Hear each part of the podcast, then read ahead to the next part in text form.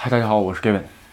啊，今天 东京感染人数还是那么几百人啊，这个各位应该是七百吧，好像是，没仔细看，因为这数数字已经麻痹了，是吧？然后各位看我又在这个屋里录了，基本上又周末了，是吧？这个我又要这个出发去滑雪了，所以呢，咱们今天视频就在这屋录，是吧？嗯，昨天这这几天其实玩这个 Clubhouse 玩的这个太嗨了，这个其实在上面花了挺多时间。然后呢，呃，也认识了一些呃在日华人吧，其他行业啊不同观点的朋友。其实啊，自己这个知识也涨了挺多。昨天啊，正好跟一个朋友吧，在个 Clubhouse 的房间里啊，聊的就是在日本的这个投资和理财的事儿，是吧？但是有些就是说聊的很有些观点啊，我很受启发，所以呢，哎，整理了一下。咱们就是说，呃，今天想聊聊啊，就是个人投资人啊，这个在就是说做个人投资人是有什么好处，是吧？有人说，哎，这投资什么的，这这得需要多少钱？你就聊这话题跟我没关系。其实真不是这样啊，也就是说。呃，你你投你就是就咱打个比方，你投一万块钱日币啊，你投一万块钱也叫投资人，对吧？比如你买股票了，其实你买股票对于公司来说，你就是投资人。就是你看日本的这个 IR 吧，基本上都是对呃猪主的，就是对这个股票股东的，对吧？其实这就叫投资人。你买股票的同时就叫投资人，是吧？只不过嗯，咱们看这种就是说朋友圈啊和软文什么看太多了啊，就是经常性一说这什么得投个公司得投个多少几百万啊上千亿什么的，这。真不是那样，是吧？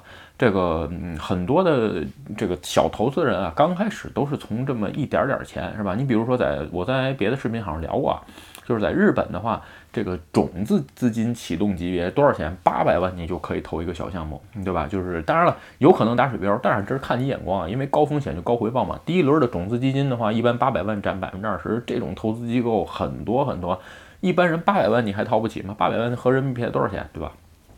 所以咱们今天就聊聊这个个人投资人这个事儿，其实也没有大家想象那么那么多钱啊。而且我在别的分享过，你比如说 SBI 说下周 landing 这里边的投资，大概呃一口吧，他在日本都估计在日本也就是五万块，对吧？所以呢，有人说，一五万块钱能回利多少钱？其实不是这样，你做与不做天壤之别。你先要做这件事儿，你开始关心它，你每天接触它，你开始哎收集不同的信息的时候，你才有更高的投资意识。比如说看财报啊，看市场行情啊等。呃，咱们今天讲一讲这个做个人投资人的三个好处啊。咱们先说第一个好处啊，就是说呃可以不赚钱，是吧？也就是说，有就是你有钱投资的时候可以不赚钱。这有人说这这叫什么好处？就是说，如果你看过其他的投资基金或者是成立的这种呃风投式的这种哎基金管理项目，就是说投资人把钱聚到一起，为了是赚钱，是吧？如果说你把钱放在银行，比如说你有一千万，你放在银行里边放着，是吧？哎。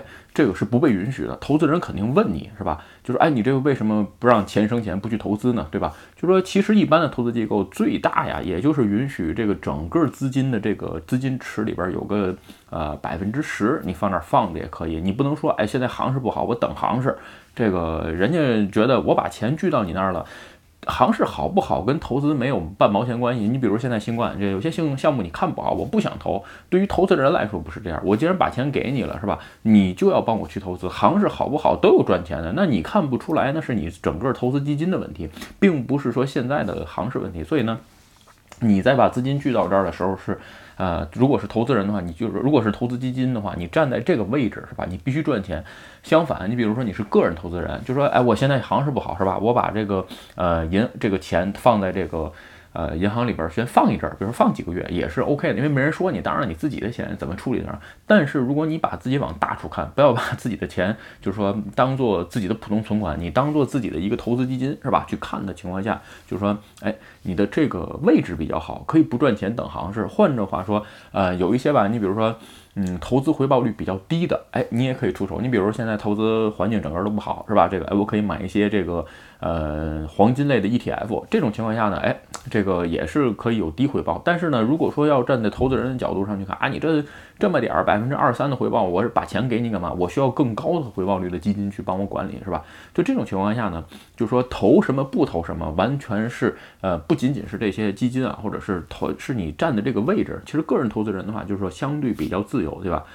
而且呢，就是说有一，因为我怎么下来是，因为我原来就是说帮过两家小的创业公司嘛，都很小，呃，其实算上老板加一块儿就十几个人，我刚进去的人是几个人。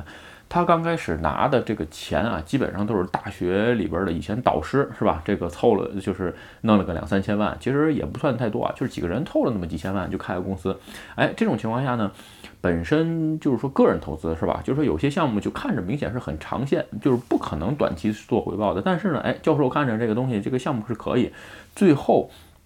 哎，这个通过教授的这些关系吧，包括有可能是确实是项目不错，你比如说呃警卫机器人啊，或者是一些虚拟货币交易平台等等，最后呢，哎都可以成功的去做这个新一轮的融资啊。这种情况下，个人投资人会比从机构这个有灵活的多，是吧？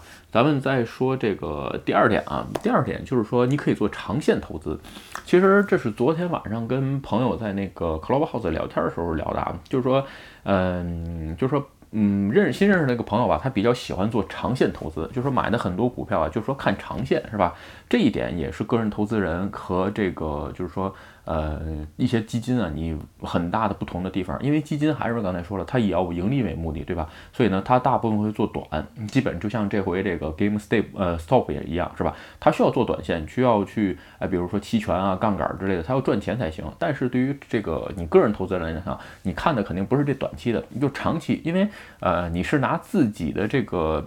就是说人生来衡量，对吧？并不是说，哎，我这个一年之内我得保证你多少多少回报率。有时候你想啊，我这个比如说在退休的时候我能拿到什么钱，是吧？这个就可以。比如说我在别的视频当中啊，比如说推荐过这个以这个斯密达·戴尼斯啊，其实这就是给自己的个人投资啊。到最后二十年的话，回报率百分之呃应该能超过一百八十以上啊，其实还是蛮高的，是吧？所以在这种情况下，就是说，呃，你可以做长线，这是你比这种普通的这个。呃，投资基金啊，相对有很大优势的地方，也就是说，有些事情你不着急，特别是现在在这种新冠病毒啊，就是这种呃黑天鹅事件发生的时候，很多情况都不明朗，你不知道现在哪些行业好，是吧？但是相反。呃，就是说，哎，你可以去尝试一下。你比如说，昨天聊到一个话题，是吧？就是说，关于最近这个股票，就是关于朋友买了一个 Q B House，有可能不在生活，可能日本生活，可能不知道 Q B House 是什么。Q B House 是一个剪头发的连锁店，剪一个头发一千零八十块，是吧？其实我原来，哎，有一阵儿也看好这种行业，为什么呢？呃，在新冠病毒期间吧，美容美发行业其实受打击不大的。呃，两个，这也是朋友说我听到的，是吧？就是一个是就是美发，另外一个就是女孩子这个直睫毛。也就是说，呃，在这两个行业啊，基本上受打击不大，对吧？我在别的视频当中聊过，你剪头发不能把脑袋寄过去，你不还是得人去吗？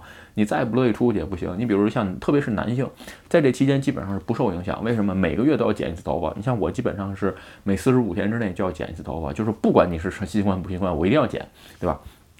所以呢，相反，在这种特殊的时期，哎，你如果就看好 Q B House 这个股票的话，可以去买一下。我现在不是推荐 Q B House 啊，就是说，呃，有可能它的现在的业绩或者表现不太好，但是呢，哎，按长远来看，人们的这种生活的刚需还是需要的，所以呢，哎，它会。在长长线来看来呢，就是说它的店铺也会扩张，而且呢，它是一个可以复制型的经济，对吧？你就不需要什么技术，这个一千零八十培训剪一个头发，培训培训大家都可以剪。所以这种情况下，长线看一件事儿，就是说是个人投资人就是非常容易做到的，是吧？OK 啊，咱们再说这个最后一个啊，最后一个就是说，呃，允许这个利润回报率特别低。就是说，有的人觉得，就是说，咱们刚才其实也聊过啊，就是说你的这个位置好，是吧？也就是说，呃，你比如说我刚才举个例子，比如黄金投资，黄金的这种情况下，其实投资回报率非常非常的低，它只能算是资产保值。因为我原来也有一部分的这个钱放在黄金里边，是吧？就是说为了做资产保值，因为看不清行市的时候等行市，对吧？现在这个，也就是说，哎，有一些非常小的低回报率的这个投资，嗯，我做我用过一个叫 Cloud 这个 Landing 的这个投资的这个平台啊，它的投资回报率都非常小，而且非常短，大概都是百分之三点几。然后呢，它投资回报，它投资多长时间呢？哎，大概也就是个呃半年或者是一年的时间，是吧？真正的投资基金来讲，有可能这些东西它市场它不做。这个市场它做什？它给什么东？它给什么提供贷款呢？比如它给南非或者一些东南亚的一些呃小作坊的企业，是吧？因为呢，这些企业就是这些小小公公司或者个人可能随时倒闭。但是呢，哎，他如果抓过抓住机会的话，贷给他款还是可以回收的。所以呢，这个公司就在做这个事儿，是吧？所以他分出去的那一部分都非常低，一般利率多少都在百分之三或者百分之二点几。但是呢，哎，只有那么几个月，持续很短。所以这种情况下，就说你可以不支，就是不一下扔那么多钱。你比如你扔个几十万或者一百万，是吧？这个日日。日币啊，都是日币啊，所以呢，哎，有个三百分之三的回报，这种情况下拿个几万块钱还可以吃顿饭呢，不好吗？就是说，如果说还是那句话，换到换到大的投资基金的情况下，就是这种低回报的是不允许的。就是说举个简单的例子啊，你比如说软银是吧？呃，软银这个孙正义的这个投资眼光，我认为在亚洲当中，亚洲亚洲地区啊，真的是非常非常独到，而且我也喜比较喜欢孙正义啊，就是孙正义每次的这个。呃，演讲报告都看是吧？你比如他成立的这个呃基金是吧？梦这个梦想基金还是未来基金？我忘了。这个这两个基金，他每次大概都是募集一千亿美元的这个基金，对吧？